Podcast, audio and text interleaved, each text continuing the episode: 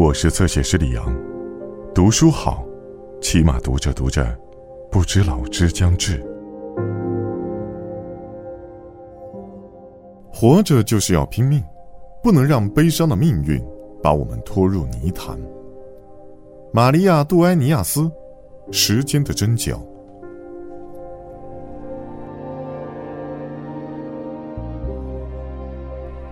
一台打字机彻底粉碎了我的命运。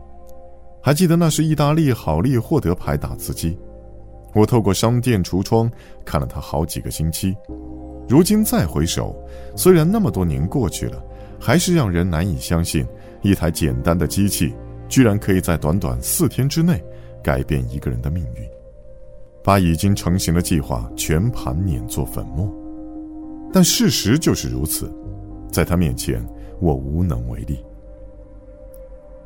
其实我那时并没有什么宏伟的人生规划，所有的抱负都和家庭有关，无非是些家常琐事，与当时生活的时间和空间坐标很相配，几乎触手可及。我的世界只围绕着一些人和事缓慢的转动，在我看来，他们永恒而坚固。我的母亲就是这个小小世界里最坚实的支柱。他是名裁缝，在一家专门为贵族定制时装的工作室上班。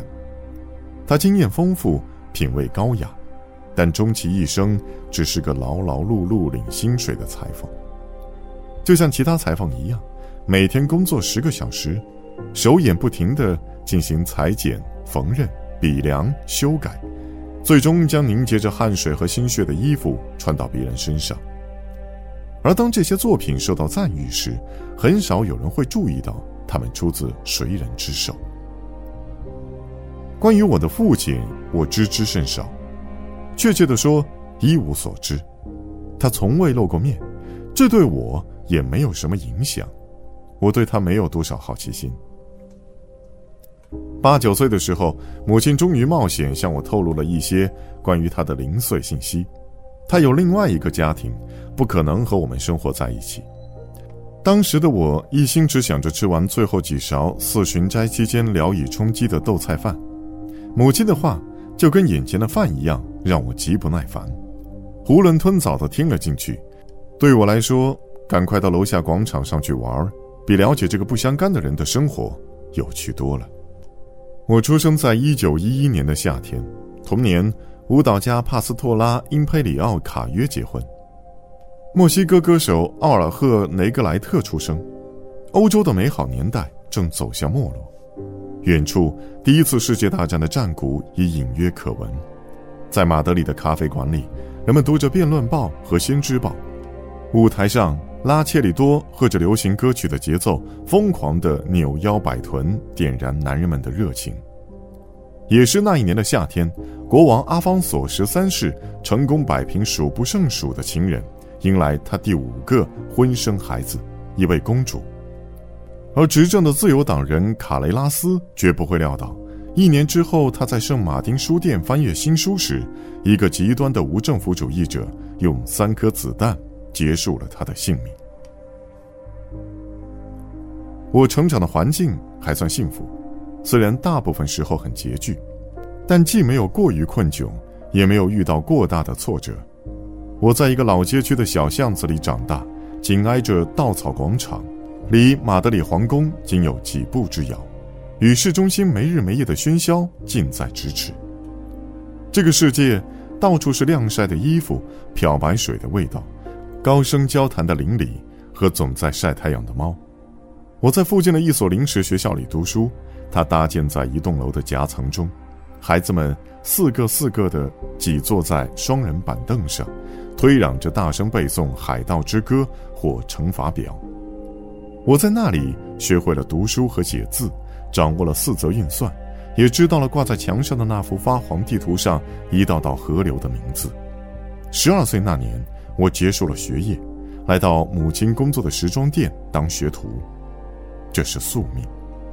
时装店的老板是马努埃拉·戈蒂娜女士，数十年来从这里流出过无数精美的衣物，剪裁得体，做工精良，在整个马德里享有盛名。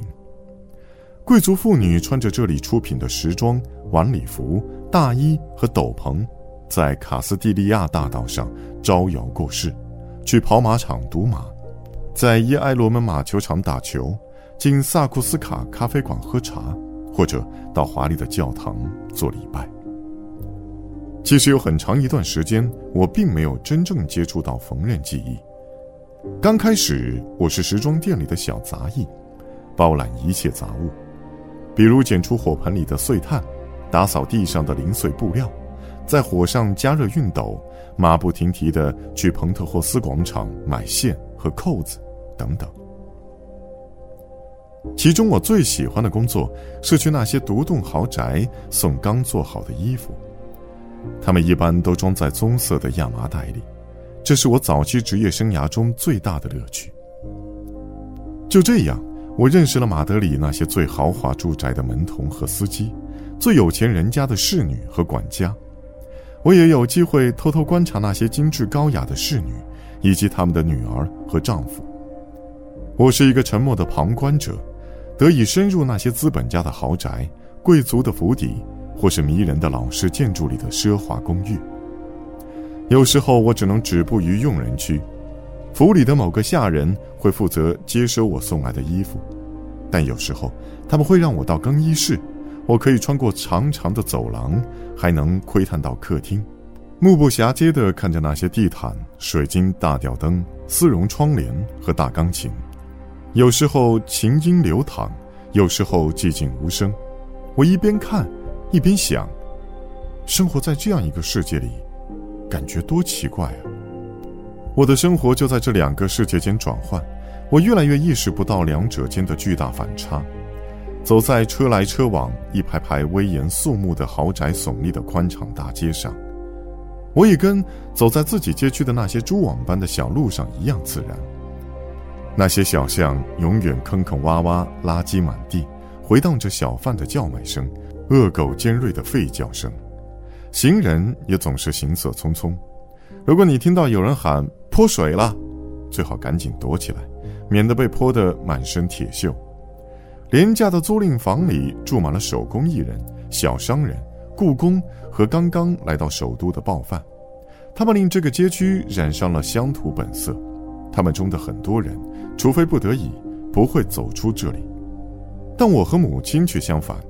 每天都一大早起来，匆匆忙忙离开，赶往祖尔巴诺街，快速投入马努埃拉女士时装店的日常工作中去。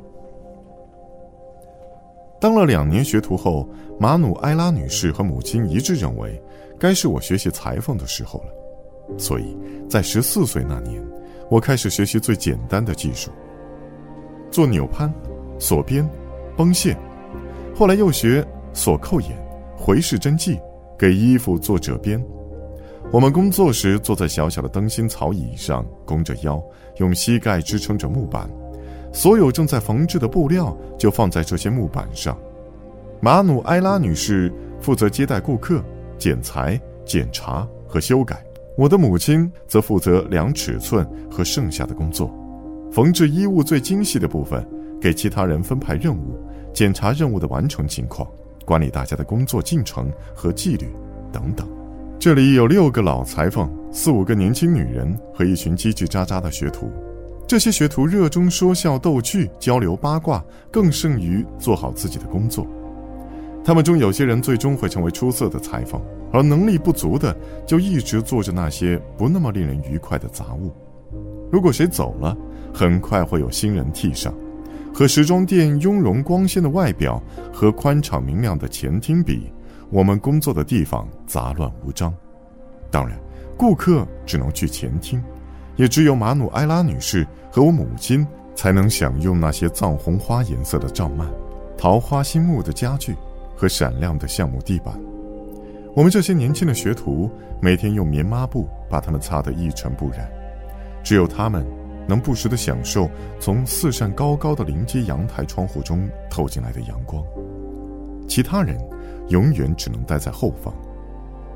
那个冬天寒冷、夏天闷热的小房间，我们的工作车间，两扇小小的窗户朝向内院，在那里，时间就像空气的呼吸一样，在轻声的哼唱和剪刀的开合声中流过。